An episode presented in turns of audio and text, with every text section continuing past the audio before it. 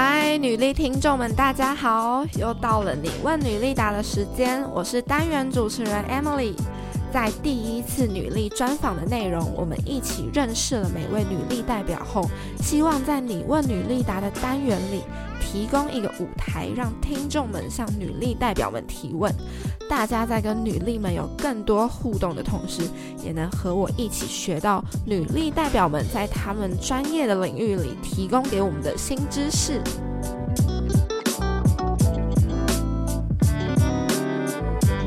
你问女力达飞快的来到了第十二集。我们今天邀请到女力专访第四十九集，AppWorks 支出创投的加速器负责人 Alisa 回到节目聊聊天。我第一次见到 Alisa 是今年三月，她来录制女力专访的时候。当时我一知道她是我同系的学姐之后，接下来她访谈里面说的每一字每一句都在我的心里闪闪发亮。跟我一样是文组毕业的 Alisa，她进入了科技业之后，虽然一路上在职场上碰碰撞撞，但听过 Alisa 专访的听众们一定跟我一样佩服 Alisa。她在职场跟生活都有自己的智慧，还有看法。她不止在职场上大有成就。也很懂得经营自己的生活，而他今天能跟我们分享的话题也超广，从创投、创业、个人规划到花艺、品酒、女权等等。那我们就马上邀请 Alisa 回到女力新生的节目。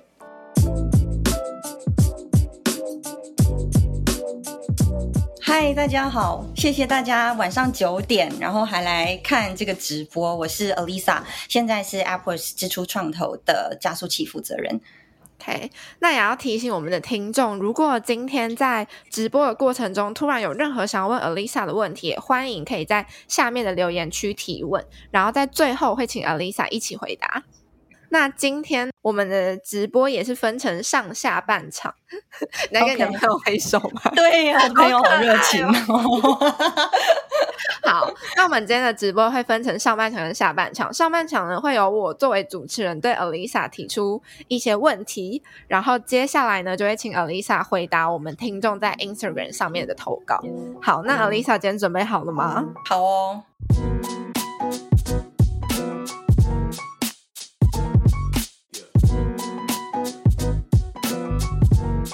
第一题呢，是 Alyssa 之前有在女力专访里面提到成长幅度这个概念。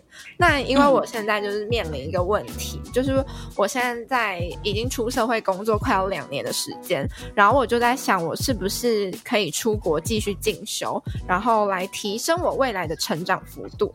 但另一方面，我又很担心，如果我现在离开职场，可能一年两年回来之后，会不会没有办法继续堆叠我的职场经验？那如果是 Alyssa 的话，你会怎么建议，或者是你考量的面向会有哪些？这个问题非常的呃熟悉。前一阵子，大概一两个月前，才刚好有一个、呃、我的朋友问了我一模一样的问题，不知道是不是他投稿的？对，这是我问题。哦，这是你的问题是不是？哦，就是嗯，我觉得。有很多考量的面向，那从自己的、嗯、呃生涯规划，以及从就是职场的规划这两边来讲好了。嗯，就是呃先讲自己，自己的话，可能就是你也考虑一下你自己对自己年纪，然后人生想要怎么样安排。比如说有一些人他就是很想要早一点成家，早一点结婚，早一点当妈妈。那有一些人可能他就是呃比较。没有在 prioritize 这件事情，他可能想说，我想要先把自己尽情的先活过、体验过。嗯、那所谓的就是呃成家立业，那个可以移到比较后面。我觉得像这样子的个人的规划，也会关系到你什么时候要出国去念书，因为一出去之后，可能就是会跟你现在的生活有一小段的脱节。就是比如说，可能至少一年两年，那你跟你平常熟悉的环境，然后相处的人，可能就是会有一些分开的情况。然后念完书之后，可能你要再找工作，都会有一些就是呃生涯排序的不同。所以先厘清自己到底想追求什么，我觉得这个是一个很重要的事。那另外就是从职场上面来看的话，呃，我觉得之前像我跟我的朋友讲的，就是。其实比较重要的是，他要想一下，说他现在在这家公司，他觉得跟这个公司的呃主管或者是老板，他还有没有学习，然后让自己进步成长的空间，或者是说，在这家公司他现在的位置，他可能呃短暂的可能一年、两年、三年之内，他能不能看到自己有一个就是不管是承担更多责任，或者是做更多新的事情。有更多新的挑战，或者是职位的变化，他有没有看到这些机会？那如果有的话，然后他也觉得还有很多值得学习的地方。那我想这个时候就是可能他就可以衡量一下说，说哦，我自己的年纪，我想要什么时候成家立业？那我在这边可以短暂的一年、两年、三年内，我可能还可以学到什么？我觉得这样比较能够帮助评估说他想要就是怎么样去安排这个念书的计划。那我是觉得。不要往那个另外一个方向想，不要去想说哦，我现在去会失去什么，我现在去得不到什么之类的。我觉得你是要去想说，你接下来你等于你要去 focus 是在说你接下来看得到什么样的机会，不是在看说你会失去什么东西。我觉得是这样子想。嗯，懂。等于就是我可以先看，可能三年后、五年后，我希望我是什么样的样子，然后再回推来看，我现在应应该继续在职场。发展还是去出国读书这样？对啊，对啊，就是你永远都要往前看嘛。如果你还有机会可以变得更好，那就看你怎么样选择。但是就是千万不要去看你会失去什么，或是你会错过什么。我觉得不是用那样子的心态在做选择。嗯，很感谢 Alyssa 的这一段话，有让我有有一些新的想法。那我我也想问 Alyssa 说，那你看过这么多创业团队，或者是这么多创业家里面，有人是出来工作之后又回到可能学校读书的吗？再进修，就是这个比例高吗？其实很多哎、欸，甚至在 MBA 里面，你也会看到，嗯、你可能原本预期说大家差不多是二十几、快三十岁、三十出头去念，但其实年纪更大的也是有，所以就是。不要太担心，可能永远都还会有比你大的。其实我还有在想一个可能性，就是因为我跟 Alyssa 都是大学的时候是读欧洲语言的嘛，然后我、嗯、我其实研究所想要跨领域走 data 或者是就是比较数据分析方面。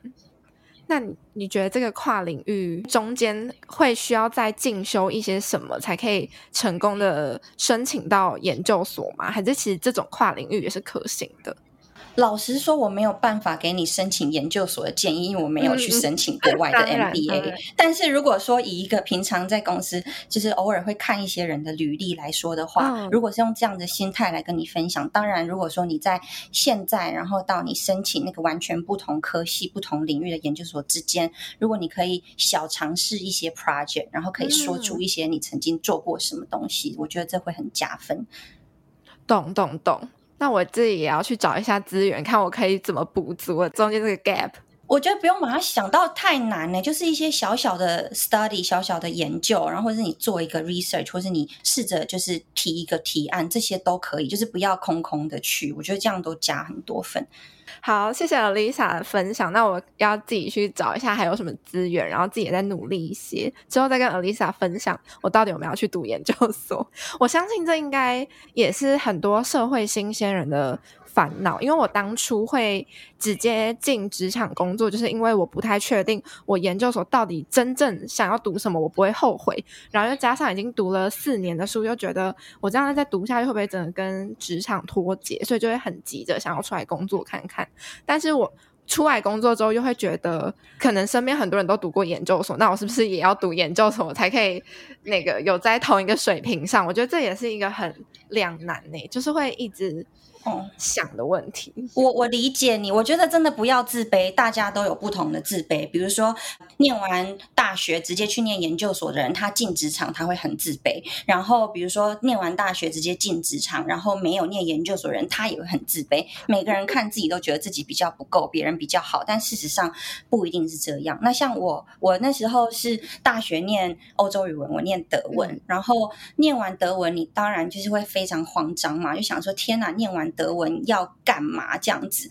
然后那时候我自己的想法是说，就是我念了一个外语，那如果我搭一个，比如说传播，那会不会外语跟传播，我可以做一些事情，比如说去做做一些国际新闻啊，然后或者是做一些、嗯、我很喜欢看杂志啊，做杂志啊这种的。我当初是这样，有一点天真与理想化，然后就这样子去做。所以我是大学毕业完之后做过一些 internship，然后做过一些短暂的工作，然后。基本上是没有太多空档，我就直接去念研究所。结果没想到我念了研究所之后是超级失望的，就是我那时候念传播嘛，然后原本那个那个年代就是呃社群媒体 Facebook、Instagram 开始很红的时候，然后我那时候。在念研究所的时候，原本幻想我就是会研究这些东西，那就是衔接我以后要要进职场，我就做一些就是跟 social media 啊，然后跟这种新媒体有关的东西。但殊不知，上学的内容是完全跟这个八竿子打不着。然后那时候我们就有去跟教授，就是跟他们要求说，哎，就是外面的世界其实是。都在做 social media，都在看 Facebook，然后在讲什么社群媒体可以怎么做，数位的就是媒体可以怎么做。为什么我们一直在呃念一些，我们在读论文，都在读电视广播，然后杂志、嗯、广播，甚至你真的太夸张了吧？然后所以。那时候我们就有跟教授要求说，我们想学一些新的东西，但教授基本上那时候就很婉转的跟我们说，他们你也知道，他们之前做的 study 可能就是这些。那如果他们要教我们 social media，他可能要再投入去做一些就是这样子的研究才能出来教。那所以不是他们就是即刻可以做的事情。那那时候我就超级失望，所以我就开始出去外面做一大堆 internship。所以我当初很理想的想说。读完大学啊，读一个不同科系的研究所，然后结合起来，然后去找工作。其实最后实际实践起来，跟我的想象也不一样。所以就是。没有哪一条路是比较不好，或是比较好的，就是你你真的是要对，对搭配你自己想做的事情跟你人生的规划来安排，真的不用很自卑，跟不用羡慕别人，因为你在羡慕那个人，他可能也很自卑。这一句话好说服人哦，而且可能我们一开始规划好一条道路，但最后也就没有像你期望的那样走。像 Alyssa 说的，期望要读研究所去研究 social media，结果还在读一些广播杂志。对啊，但也很佩服，但也很佩服。Alyssa 就是发现，就是学校没有办法带给你更多的时候，你就自己出在外面找机会，觉得这也是很值得学习的一个精神。就没有认真念书，那个时候研究所。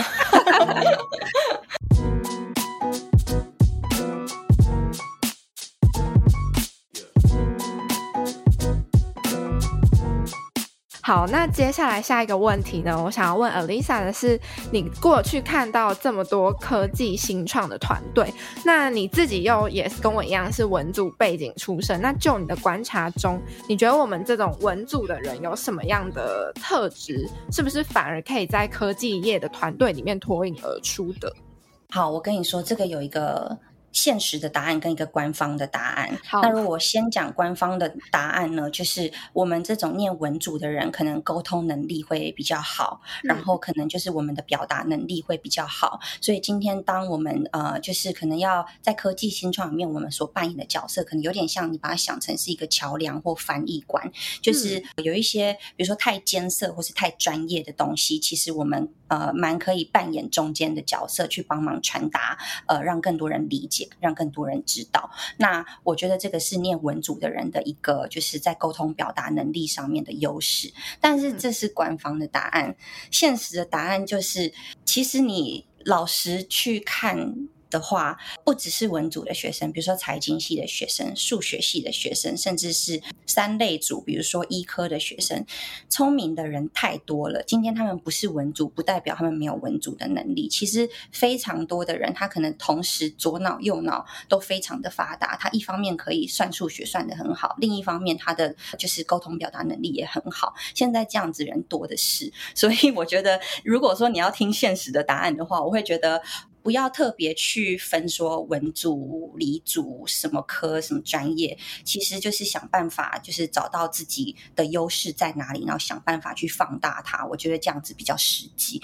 嗯，同意同意。我刚刚其实我一开始期待答案也是想听到 Alyssa 说，可能文组的人比较细心啊，可能比较会沟通啊什么。但你后来完全推翻，就是理组的人，哎，没错，也其实也会有刻板印象。对，其实也会有这样的人。所以其实也没有可能。对，我我举一个同呃我同事的例子，他就是财经系，然后就是超级会算数学，超级会看那些就是财务的数字，但是同时他也。出版了两本诗集，所以你说像现在这样子有才华的人很多，左脑右脑都很可以的。那你如果说你是一个文组的学生，你还是要拿那种既定的大家的印象去说哦，我念文组，我比较会沟通，我比较会表达。其实这个很不足，真的是要。如果你会沟通或会表达，那你在这边把它做到顶尖，然后去再发展看看你有没有什么其他擅长的事情。嗯、不然的话，你光拿这一点想要就是突破重围的话，其实现在很多很厉害的人他也可以做得很好。同意同意。那呃，Lisa，你觉得你自己在 AppWorks 团队里面，你自己的优势是什么？我自己的优势是我在 AppWorks 做很多新的东西，就是有很多新的专案，然后或者是我们要到新的市场这样子的时候，常常我是第一个去的。那我觉得我的优势之一是我的执行力。跟前期就是筹办，然后开始做的这个能力是蛮好的。然后我比较不会有那种太多的顾忌，说怕这个啊，然后或者是哦觉得那个有束缚啊，或是这个不敢做啊。基本上我对所有这种新的挑战跟新的东西，我就是都。蛮勇于第一个去答应，然后跟尝试，然后可以就是先帮大家开拓那个第一线，然后后面可能再分配给其他的同事这样子。所以我觉得这个是我擅长，然后做得很好的事情。然后第二件事情就是还是回归到所谓的文组。就是刚刚我所说的刻板印象，我的确也在这边表现得很好。嗯、就是所谓的表达，所谓的沟通，然后所谓的就是比较能观察到一些细微的细节这样子的部分。那这边像我刚刚讲的，既然做得好的话，你就要把它尽量的放大。所以在这一边，就是我也下过蛮多苦功的。比如说，我之前在练习。整理我的思绪，写文章。那我曾经可能呃，在半年、一年的时间内，我看了我自己在 Medium 上面的发表的文章，好像就二三十篇。然后，比如说我后面也开始练习我自己这样子的公众表达，所以有时候会接到一些媒体的访问啊，然后或者是这种活动啊。其实我前面前置作业去读书、去做研究，然后去针对每个问题去把呃，我可以怎么样把最精彩的答案讲出来。这个我也做了。蛮多努力的，所以就是没错。我在既定的刻板印象，所谓的文组的学生，我可能啊、沟通表达能力还不错，但是在这一边，就是我没有就当做说哦，我已经做得比别人好。我其实在这边做的努力，甚至比一般人可以说来的多，这样子，对。那 Alyssa，你一开始，比如说，你就可能知道说自己的沟通能力还有表达能力比一般的人好，那你是怎么找到自己的方法再去更精进的？比如说写 Medium 的文章，你一开始是怎么想到的？这个就是也很痛苦。我真的虽然说我比我我觉得自己有比别人好，是因为我从大学开始就可能有在帮学校的校刊就是写文章啊，或者是访问人啊之类的。嗯、但是进入职场之后，发现职场所需要的沟通通的表达能力和学校时期的沟通表达能力那个层次不一样，所以我也经历了阵痛期。就是我记得那时候我在 apples 一开始就是有要负责，就是经营我们的。粉丝页要 po 文章，嗯嗯，然后我最一开始写的时候，我真的也是没那么多想法，没那么多经验，我真的写不出东西。我最多能做到最好，就是我每天上网去看那些网络文章，然后就找我有兴趣的题目，然后我就可能从里面挑出一段，我觉得这一段讲的很有道理，然后我就 把它贴出来，然后就直接就是 copy and paste 那一段我觉得很有道理的文章。我其实一开始有。一阵子都只能做到这样，那这个就是累积到一阵子之后，我发现说，哎，我好像可以看完文章之后，然后去自己 summarize 这篇文章里面我学到什么东西，所以我就跨了一步。然后这个也是在做了一阵子之后，我后来就发现说，哎，我好像开始可以不用去找文章跟 summarize 文章，我开始可以把自己的观点跟自己。观察到的经验，我可以写成一篇我自己原创的文章。所以光是在这边就经历了其实蛮长一段的学习跟阵痛期的。嗯嗯嗯。但最后你自己回头过来看，这个成长的幅度是很大的。我觉得帮助我很多啦，就是因为像我后来开始自己有能力去写一些我的观点跟我的经验之后，其实。那个东西写出来，我意外真的没有想到，是我得到很多 founder，他们一看完就会立刻私讯我，跟我说：“天哪，你怎么知道我最近就在烦恼这个？或是哦，我原本就是一直想跟别人聊这个话题，但是都没有办法。那你现在写出来，就是我想到说我可不可以接下来约你聊这个？这些都是我当初在。”最一开始只是转贴文章的时候，没有想到后面会发生的事情。那因为后面延伸有这些，就是 founder 跟我的互动，其实我又学到更多。因为我可能我写出来文章，然后他们就会来验证我的想法，或是给我一些 feedback，或是就是再跟我建立更深的信任，然后跟我聊更多事情。我觉得这个都后来有帮助到。呃，我在工作上面的一些经验累积，这样子，哇，这样听起来真的很有成就感。因为一开始本来是你真的很痛苦，很痛苦，然后不知道怎么经营，然后从 copy paste 开始，到最后有 founder 直接跟你说，你讲中他的心声，这一路这样的成长真的很大。对，我觉得最重要的这边是我有得到一些自信，就是。在 founder 来跟我说我我写的东西或是我的想法对他们很有帮助以前，其实我。不太有办法去验证说我自己的能力到底能不能帮到别人。那当我就是有这一些就是分分享我的想法，然后有人来告诉我说这个对他们很受用。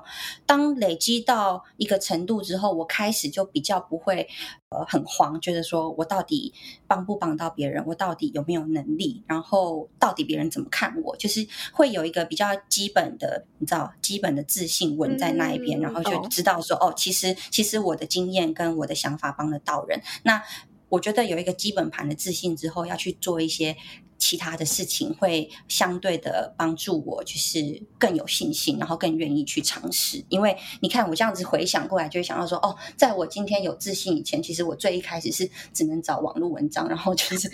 就是你知道，直接 copy 里面一段贴出来这样子，对，就是你你会知道说，其实经过自己的练习跟就是进步，你可以达到一个新的境界。那有这样子的经验过后，你去做别的未知的事情，就比较知道说，哦，如果我好好努力的话，我也可以再一次复制这样子的过程。这样、嗯、懂懂，就有了一次经验之后，反而之后做任何新尝试都会更有信心。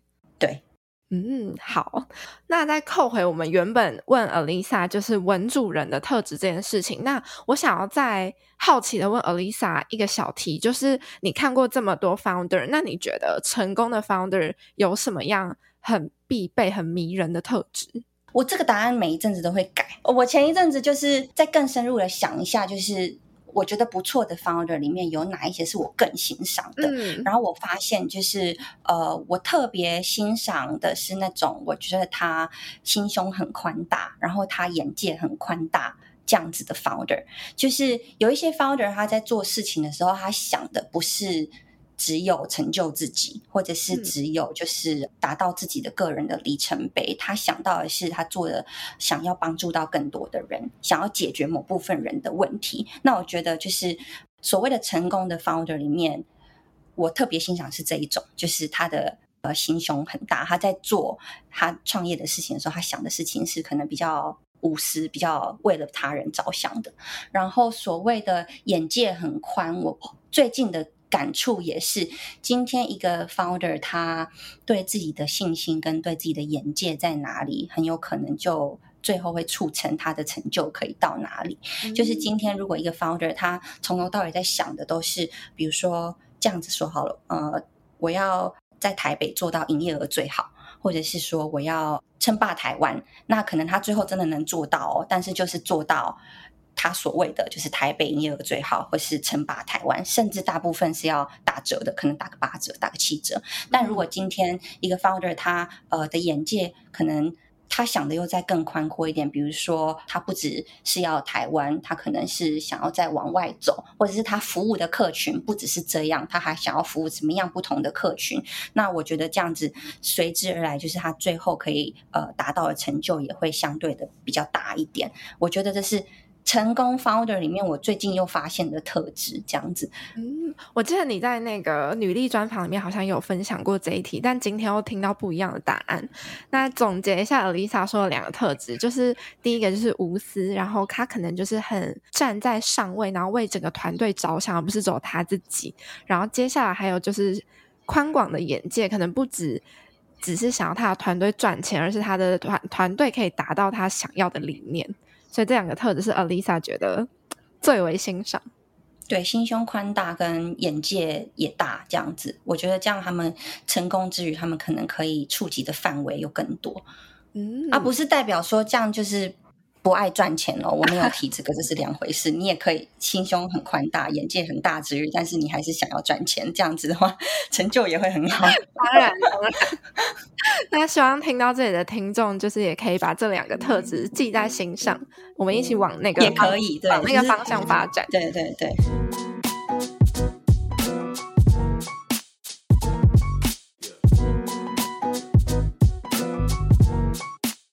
好，那下一题想要问 Lisa，你平常就是有分享，你也有在你的专访里面分享，你接触花艺很久一段时间，然后我最近。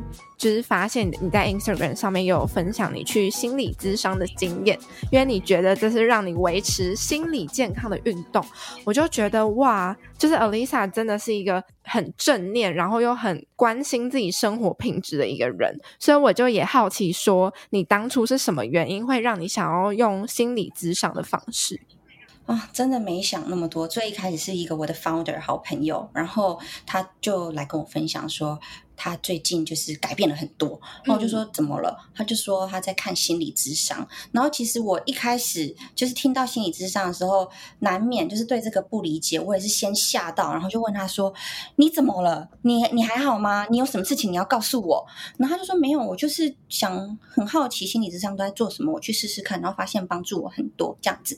然后我就本来也没有放在心上，但是每一次隔一阵子见到他，他都跟我说：“哦，我去心理智商，智商师跟我说什么让我。”注意到什么？我我最近在生活中来应用，然后改变了什么？然后我到后来就发现说，哎，听起来好像挺有趣，然后挺正面的。我就跟他说，哎，那我要去试试看。然后最一开始真的纯粹只是想要去体验看看，是不是幻想中那种你躺在一个沙发上面，然后有一个人一个温暖的灯，然后在关心你这样子，你知道这种也是刻板印象。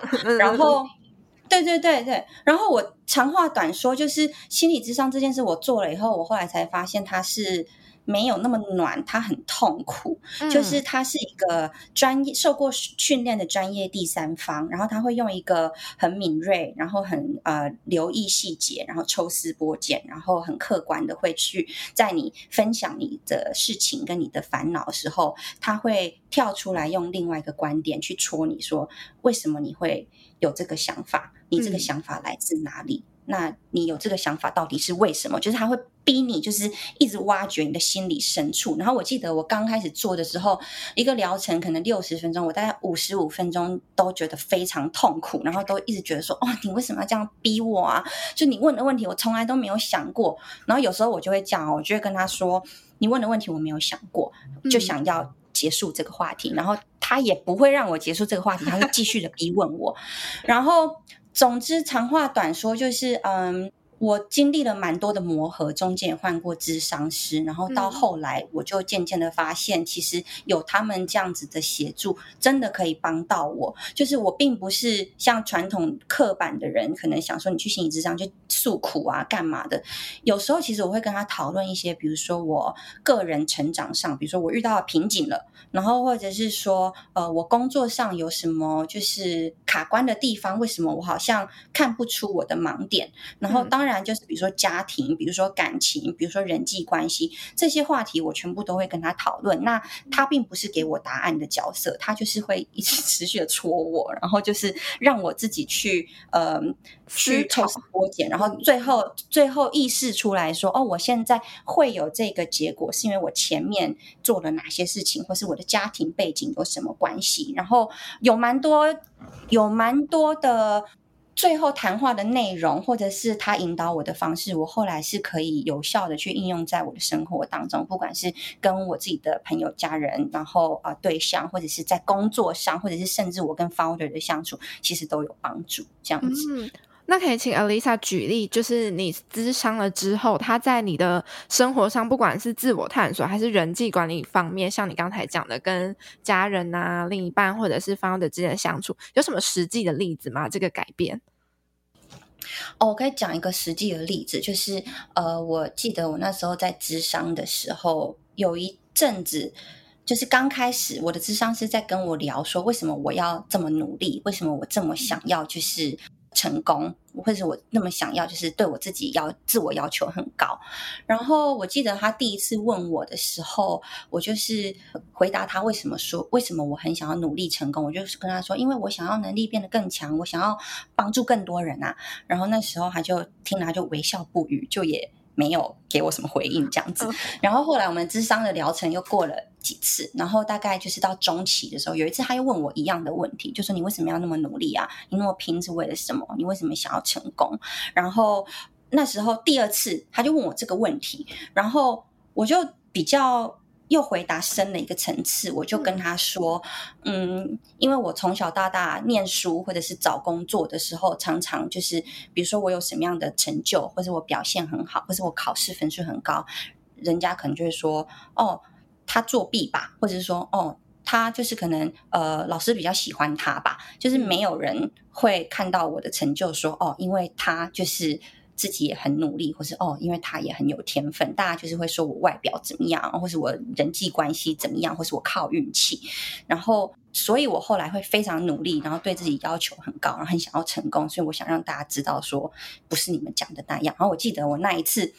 听那个咨商师这样问我，然后我自己讲完这些，我真的哭到不行，边哭边讲，然后就吓到想说：天哪，我这次的答案跟上次不一样，这样子，然后就觉得自己很了不起，掏心掏肺，就没想到他也不放过我。就是后来就是到疗程的尾声，他又问我一次这个问题，说：哎，到底为什么你要这么努力啊？你为什么那么想要成功？我那时候想说，你有完没完？你已经问两遍了，你还要问我第三遍这样子？然后我就想了一下，然后我就。其实也不自觉就跟他说哦，因为我其实从小念书的环境，我念的国中、高中就是是台中蛮好的一家就是女校这样子，所以我的朋友大部分家庭环境都很好，大部分都是二代。就是家里条件很好，嗯，可是我们家就是我们家可能就是条件也不错，但是就是小康家庭，不是到那种，我不是那种富二代，就是我我没有办法继承什么东西，我是需要靠自己的努力的，所以我很想要证明说，就是我虽然没有那么丰厚的背景，但是。我有足够的能力，我有足够的条件，然后我有足够的可能智商，我可以去做到一样好的成就，所以我非常的努力。然后我那次讲这个又要哭到不行，就想说 天哪，我又突破我自己了，我怎么又可以讲一个不同的答案？这一招我后来就有拿去跟 founder，就是有帮助我在跟他们就是互动的时候，我对他们的理解更多。因为通常我告诉你，你去问 founder 说为什么你想创业，为什么你想要成功？大概十个里面有八个会跟你说，因为我想要帮助更多的人，我想要改变世界，我想要就是让这个社会变得更好。然后，嗯嗯，我以前可能听到这边，我就会放过他，因为我就会想说，嗯，我也是，我也想要改变世界，我想要让大家变得更好。对，但是我现在有了我自己这样的经验之后，我就知道一定不止那样，所以我就会跟他说，你这个答案我也讲过，一定有别的，就是就是可以帮助我更深层的了解他们这样。像所以像这个就是。我在心理智商上学到，然后我真的后来的工作上面有应用到的一个部分，这样子。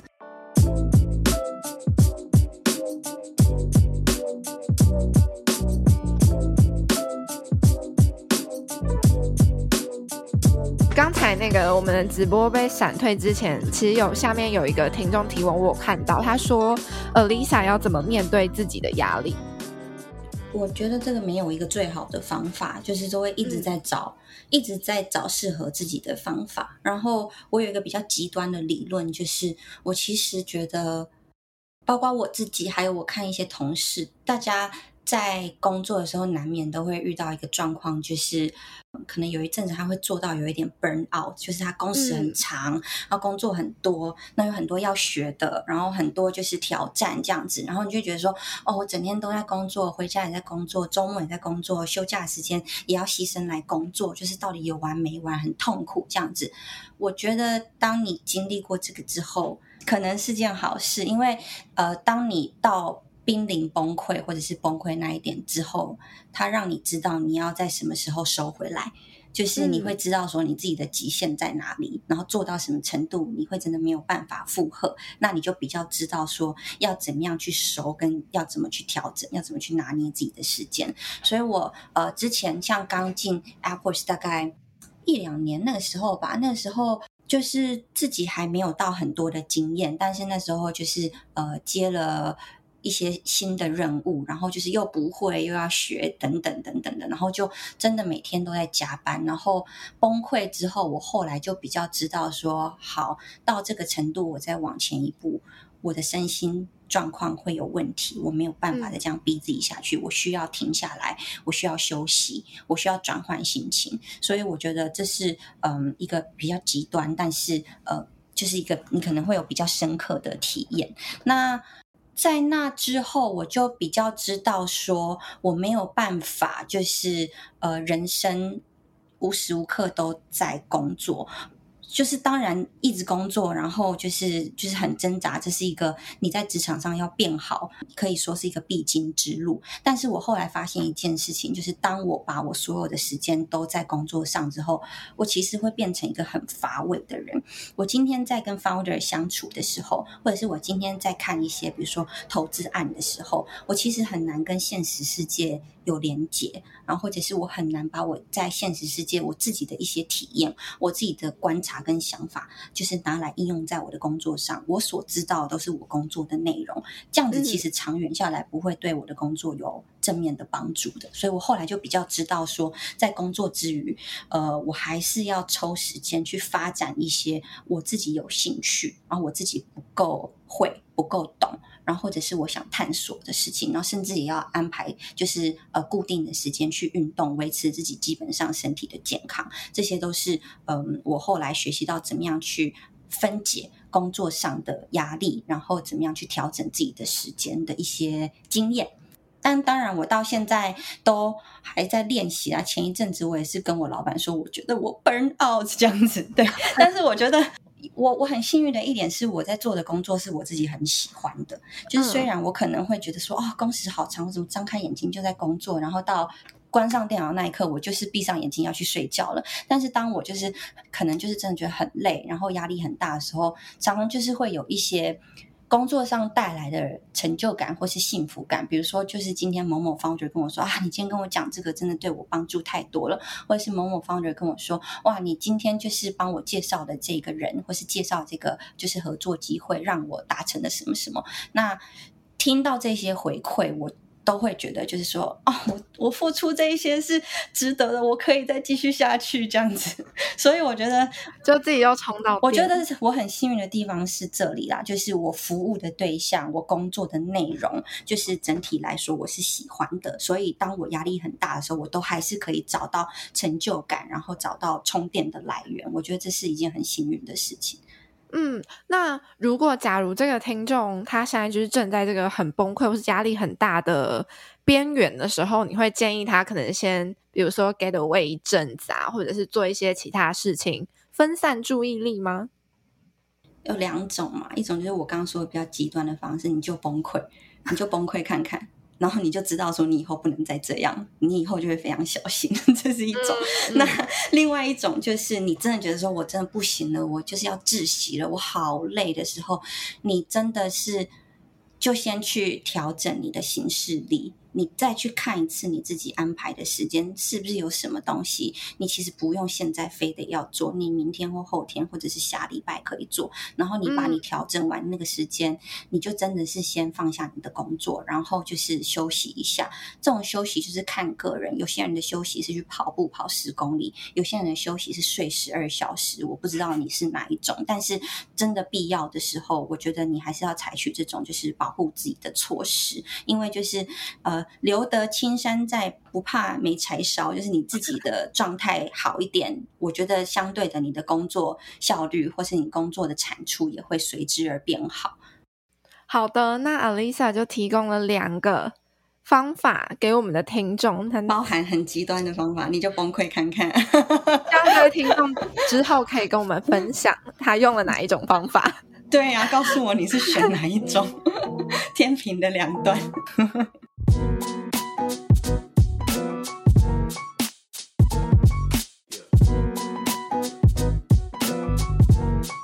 下一题呢是另一位听众提问说，他就是他的前一份工作，就是每天都在爆肝，嗯、然后后来呢，他就换到现在目前的工作，就是待遇还可以，然后稳定上下班这样，但他又觉得现在的工作内容可能有点一成不变，他想要请 Alyssa 给一点建议，他的下一步该怎么走？我觉得他这样很好啊，因为他都试过了，就是、嗯、呃，你试过那种爆肝的啊，你也就是去。天平的另外一边试过那种很安稳，但是可能相较一成不变的。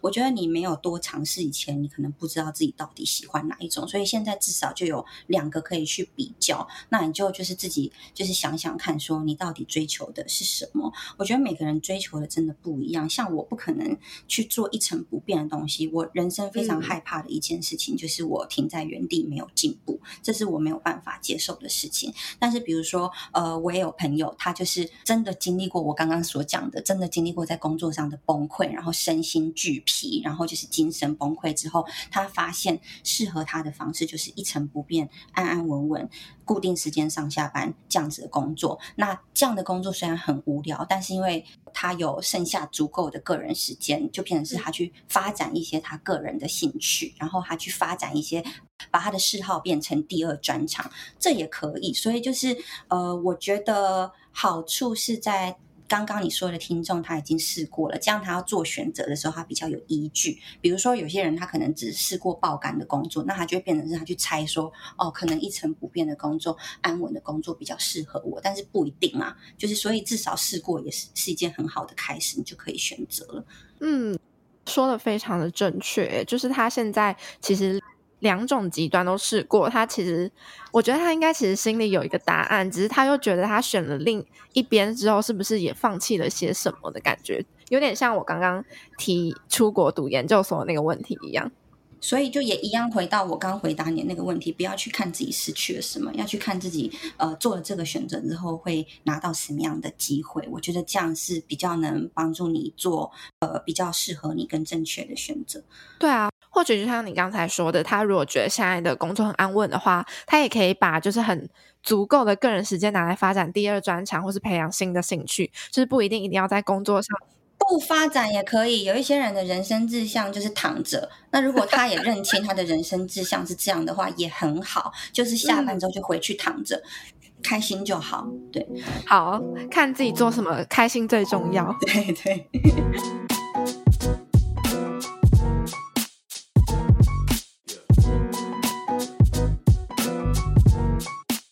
接下来呢，下一题。有一个听众，他提问的原文是这样，他是问说，Alisa 什么契机想创业？但我觉得他可能有点误会了，因为 AppWorks 其实除了创投以外，它还有加速器的培育机构嘛，所以 Alisa 其实是加速器这边的负责人，并不是自己创业。好，那我就帮他转换一下他的问题。我想要替这位听众问 Alyssa 说：“你普遍看到的团队都是在什么样的契机下决定创业？”我讲一个我觉得比较健康的创业的心态好了，就是我们看了很多的团队下来之后，其实你一个可能可以帮助你在创业这场马拉松，就是跑的比较久，撑到最后的一个心态是，你真的。发现到你的热情所在，那这个热情有可能是你非常关心，呃，你所服务的客户，你所服务的群众，比如说你超 care 弱势，超 care 流浪动物之类的，那或者是说你的热情是非常喜欢发现问题、解决问题，那或者是说你的热情是某种产业，然后某种技术。都可以，热情可以是对任何一种，但是就是有一个前提是你对这件事情你有足够的动力跟热情跟决心，然后支持你，就是真的去花一个可能是不是一年三年哦，可能是五年十年这样子的时间，然后去呃所谓服务你这样子的客群，或是解决呃你想解决的这个问题，或是打造你想打造的这个产品。所以我觉得就是通常如果说有这样子的。呃，founder 他可能可以帮助他后面的续航力比较久，因为。呃，你在创业上面你会遇到的痛苦太多了。比如说，你打造的产品跟你想象的不一样，嗯、你就是呕心沥血做了一个东西，但没想到你设定的群众并不买单，他们并不喜欢这个产品，或者是说，呃，你觉得你离呃把你的产品做出来，或者你觉得你离就是呃拓展你的市场就那么一点，可是你资金就是不够，你资金不够，你就是没有办法继续烧这些东西下去，你被被迫要。关闭你的公司，或是你被迫要缩减你的团队，就各种你要解决的这种疑难杂症太多了。那如果今天就是你自己的个人的决心呢，或者是嗯、你的热情呢，就是你背后的那个 cause。C A U S E cause 不够强烈的话，就是你很有可能在一路上遇到这种挫折或是不顺心的时候，你开始就是会怀疑自己，然后你开始就会去比较，嗯、像刚刚前面有讲到的，你看别人都比较好，看自己都可能比较自卑，你就开始去比较说，哦，现在在这边每天处理这些狗屁倒灶的事情，然后我同学他现在已经是某某外商公司的就是管理阶层，人家年薪多少，人家还买车，人家还有房啊。我呢，这样子。就是，嗯，当你的决心跟你的热情不够强烈的时候，你中间太容易会出现这种怀疑的声音。那我觉得别人质疑你啊，然后或者是事情不顺利啊等等的，这个都不是。打败你的最后一件事，最后一根稻草，其实会击垮你自己。通常都是你自己对你自己的怀疑的那个声音，就是你可能每天都不快乐，每天都觉得说我做这件事情对吗？然后呃，就变成是创业这件事情，这个马拉松对你来说已经是一个消耗战。那这样子就是一个比较不健康的状态，就比较容易放弃这样子。所以我觉得这个也可以回到那个。那位观众朋友问我的问题，他问说：“我什么契机想创业？”其实我一直都很想创业，就是我、哦、我小时候国中、高中的时候，那时候，哎，我这样是透露我的年代，但没关系，我那时候就是有雅虎拍卖。然后我那时候就会做一些这种小小没没有很赚钱的东西，就是我可能就把呃我的二手衣，或者是我去收集同学的二手衣，或者他们的帽子等等他们的用品，我就拿去雅虎拍卖卖，然后赚一点点那个蝇头小利。我其实一直都很喜欢去做这种事情，但是我一直那为什么我一直没有去创业呢？我觉得这就回到我刚刚讲的，其实呃我也之前有过很多的 idea，但是那一些 idea 可能到最后。我都没有去实践它，是因为它充其量是我喜欢的东西，但是不是一个我够有决心或够有热情要为它付出五年到十年，或是我自己的积我自己的钱这样子的题目。比如说，像我以前也想过，我想要卖那种，我就很喜欢买那种呃有机自然的保养品啊，我就想说，那我也要做。嗯那我最后也没有去做嘛，就显然那个只是我喜欢而已，并不是说我真的觉得有一个呃迫切的需要，我要自己去做那些。所以现在其实我我的心中我还有一个 notes，就我常常都会把我想到我可能会想做的事情，我会写下来。然后我觉得，嗯，我还在去厘清我自己到底。最最后那个在呼唤我的那个口令是什么？那当有一天我确定了我会去创业，这样子，懂？就是等到那个可以让你下定决心，就是要为了他创业的那件事情的时候，你就会行动。对啊，因为当我那些 idea 我自己都可以再提出驳回的理由的时候，那嗯，就是没有什么好去发展下去的，可能很容易就是一有个不顺心或是什么东西做不起来，我就停下来了，这样子。完全可以理解，所以找到那个原动力，可以让你做五年、十年，真的很重要呢。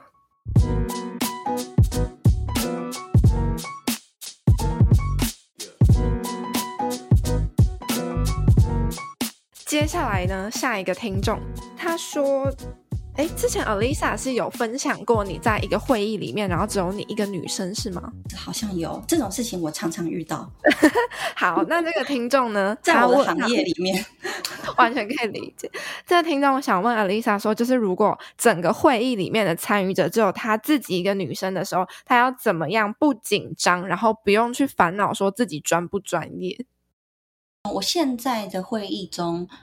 真的非常长，整个会议只有我一个女生，或是整个会议里面我的年龄层跟别人不一样，这样子。嗯、那我觉得怎么样让自己不紧张，就是你做好准备喽。就是在会议之前，就是嗯，可能该有的模拟，然后该做的研究，然后或者是甚至是你想回答的问题，都要先自己做好准备，整理过。那有这些东西的时候，你去参加会议，然后或者是该轮到你发表意见的时候，你当然就是会比较不紧张。我觉得可能初期都是这样。那当然更厉害一点、更有经验的，比如说老板们，然后或者是比较有。年长一点的那些有经验的前辈，他们可能已经前面几十年都已经在做过这样子的准备跟训练，所以到现在他们去开会的时候，他们可能可以去，然后就是听到呃东西，然后或者是看到数字，他们很快的可以给一些建议。我觉得这个是呃时间累积下来的。那现在我的程度，我的阶段是，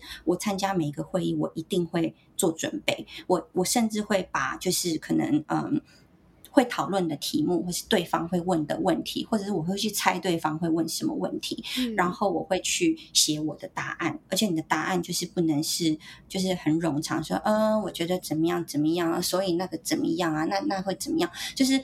在这种会议里面，尤其通常通常会有不同的人马在的时候，大家没有没有那个注意力可以听你一次讲一段，你知道作文，所以就是比较有效率让对方吸收的方式是你先整理好第一、第二、第三，然后就是依重要性排列，然后该轮到你发表言论的时候，你就这样子讲给大家听，通常大家会比较好吸收一点。那我觉得这是我自己准备的方式。那当然现在都。各种不同的会议，各种不同参加的人，一定都会遇到不同的挑战，那就持续练习。那我觉得，就是有时候你也不用太担心，会议里面可能只有你一个女生，别人都是男生，或者是只有你年纪比较小，别人年纪比较大。依照我的经验，其实也蛮多人，就是他们可能仗着自己年纪大，然后仗着自己有经验，或是位阶比较高，他是没有准备，然后就是裸战。直接来开会，嗯、有时候他们讲的东西逻辑不一定会赢你，所以只要你就是做好准备的话，其实不用太紧张。这样。嗯，好，希望这段信心喊话有帮助到这位听众，就是做好心理准备。啊、你还有更多信心喊话的地方。你今天是唯一一个女生，你进去那个会议，你也可以首先就先自我感觉良好，嗯、说怎么样？今天整个会议我最漂亮，这样也可以，这样也可以。你可以从各种不同的地方给自己一些信心，这样子。要换个角度想的感觉，对啊，只有只有你一个女生。对啊，或者是你这信心真的是都自己找。比如说，你也可以给自己信心，说怎么样？今天整场会里面每个人讲话都好无聊，我最好笑，这样也可以。但这个当然是就是你专业的表现要做得够，这是一些就是外面的，额外的说你自己专业的表现很差，然后在那边说我最漂亮，然后我最好笑，这样子 not OK 不好。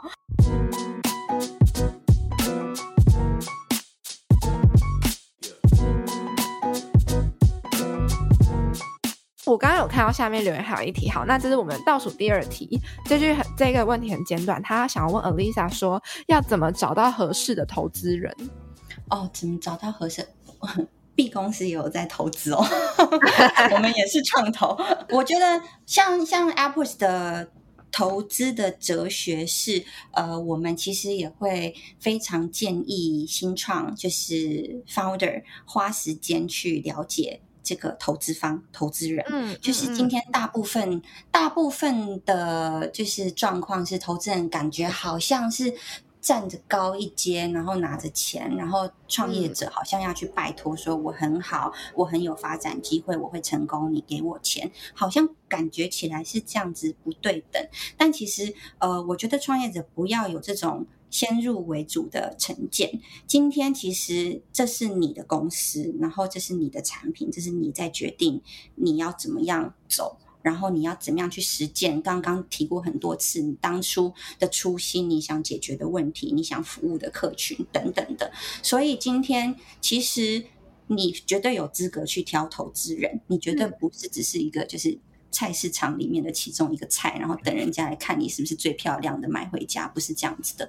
所以，呃，通常我们都也会鼓励创业者说，今天投资人和你接触的时候啊，你其实他在对你做所谓的尽责调查 （due diligence），他在就是访问你啊，然后看你的呃报告啊，看你的数字啊，没有人说你不能对他们做 due diligence，你也可以就是问。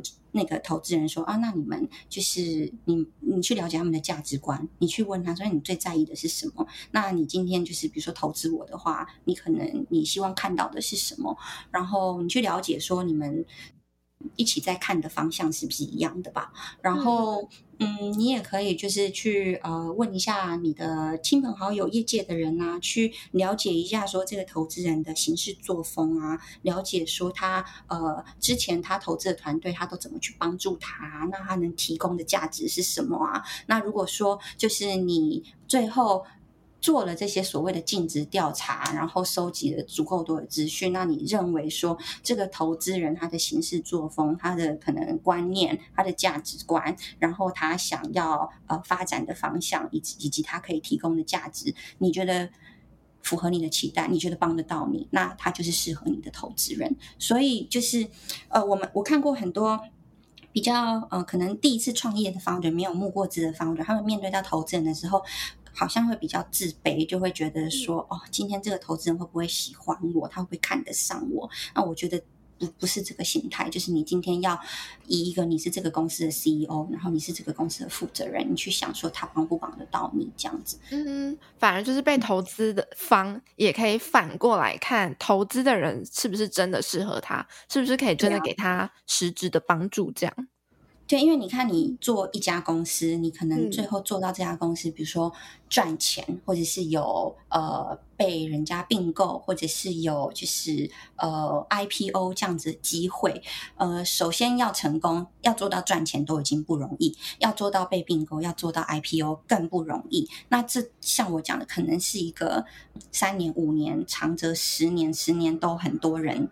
这样子的一段时间，那这个投资人他可能投了你的公司之后，他要跟你相处接下来的三年、五年、十年这样子。那所以他跟你合不合，他帮不帮得到你非常重要嘛。所以你一定也要对自己的公司负责任，去做足够的就所谓的 due diligence 去调查这个投资人，去了解这个投资人。嗯，好的。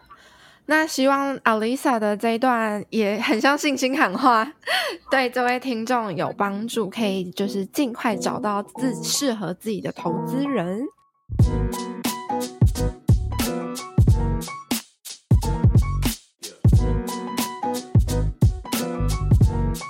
那我们今天的最后一题是下面的听众提问的，他说：“性格自卑容易创业吗？我不想放弃自己的想法，而且也是在做自己喜欢的事。”那 Lisa 有什么想法？性格自卑哦，我觉得每个 founder。多多少少都有他自卑的地方。你即便看到一个好像就是，嗯，很霸气啊，很呼风唤雨啊，很霸道，然后可能对外很 presentable 的人，他都有他自卑的一面。他那些看起来特别强势的地方，可能都是因为他自卑而端出来的样子。所以我不觉得性格自卑的人不能创业，但是我觉得你性格自卑之余。自卑大家都有，可是你同时就是还是要找到，还是又回去啦，就是呃，你还是要找到你到底为什么要创业。这个最初的原因，那你要就是真的扪心自问你自己的良心，说你这个做这个到底是为了什么？这是一点。那第二点就是，呃，你也要去找到自己所谓的 super power，就是你身为一个创业者，你很强的地方，你可以做得比别人好的地方在哪里？然后你去放大它。那我觉得就是有了你的决心跟热情支持，再搭配就是。你的 super power 可以发挥的影响力跟随之而来的自信，我觉得这些多多少少可以逐渐的去安抚你的自卑，这样子。那另外一点就是，你可能就像前面我们在聊心理智商，你的自卑，嗯、自卑的原因到底根源是什么？我觉得。一般人不会想要去想这件事情啦啊，不想就一辈子活得好好的人也很多。但是如果说你今天愿意去正视自己脆弱的一面，然后去呃了解一下自己，说，哎，为什么我今天会这么自卑？是什么引起我的自卑？那那个结解了以后，可能你其他地方就是能发挥的影响力、正面的能力可以发挥的更多。嗯，同意同意。所以个性自卑也不见得是一个劣势。反而就是一样，像回到、嗯、我不相信，我不相信有谁真的零自卑的。我觉得多多少少、嗯嗯嗯、啊，如果他真的说我一点都不自卑，我觉得是他可能没有意识到，他可能某个部分还是会有一点，哦、只是可能就是稍微轻微一点，有没有显示出来而已，或是他自己有没有去面对，或是他自己有没有去意识到。所以你如果如果说你觉得自己某部分是自卑的，就是你不用觉得很孤单，因为世界上大部分的人都是这个样子。那我想要再多问 Lisa，就是如果感到自卑的时候，如果是你的话，你会用什么方法给自己自信，或者是让自己转换心情？我觉得好像刚刚聊的都有多少提到一点呢？嗯、比如说，我觉得你去努力，然后做好足够的准备，最后呈现出来是好的成果，这个可以有帮助。那、另外就是 super power 在哪里？你去发现它，然后你把这个东西做得很好，这个也会有帮助。第三个我要讲的就是，你可能要给自己一个你可以得到成就感的环境。比如说，我刚刚有讲嘛，我的工作其实是很有压力的，强度很高的，速度很快的，我常常也觉得很累。但是我在我的工作，我帮助到 founder，或者是我跟 founder 互动的时候，他们能让我充电，那我从这边又得到成就感。所以，就是我觉得，当你在你可能觉得很自卑的时候，你可能要。站远一点去想想看，你把你自己放在现在这个环境，真的是对的环境吗？就是你有没有把自己放在一个就是可以有时候帮你充电，而不是永远就是在那边泄你的气，让你漏电的一个地方。嗯，这一点也很重要，所以再加上就是一个合适你发展的环境，就也可以改变这个自卑的状态。好的，今天谢谢 Alisa，我们的问题都回答完了。希望没有太严肃，我今天有尽量讲一点笑话在里面。不会，Alyssa 今天分享的内容还是非常的丰富。好啦，那今天谢谢阿丽萨担任我们“你问女力答”第十二集的来宾。今天真的跟阿丽萨聊得很开心，我自己也有得到很多新想法。好哦，谢谢大家这么晚还一起来听我讲话，希望对大家有帮助喽。好，那我们就先跟大家说拜拜吧，晚安大家，拜拜，大家晚安，拜拜。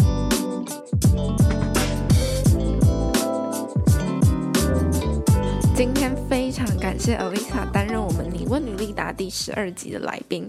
今天的内容真的是非常丰富，听众提问的也很踊跃。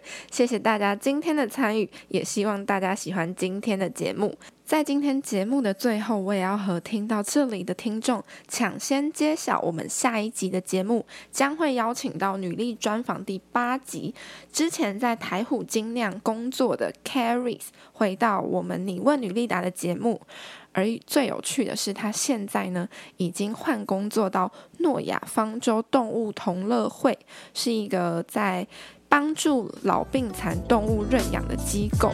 如果你也和我一样对 Caris 现在的工作也非常有兴趣的话，一定要密切注意我们的 Instagram，之后呢再提问给 Caris 吧。那我们就先跟大家说拜拜喽。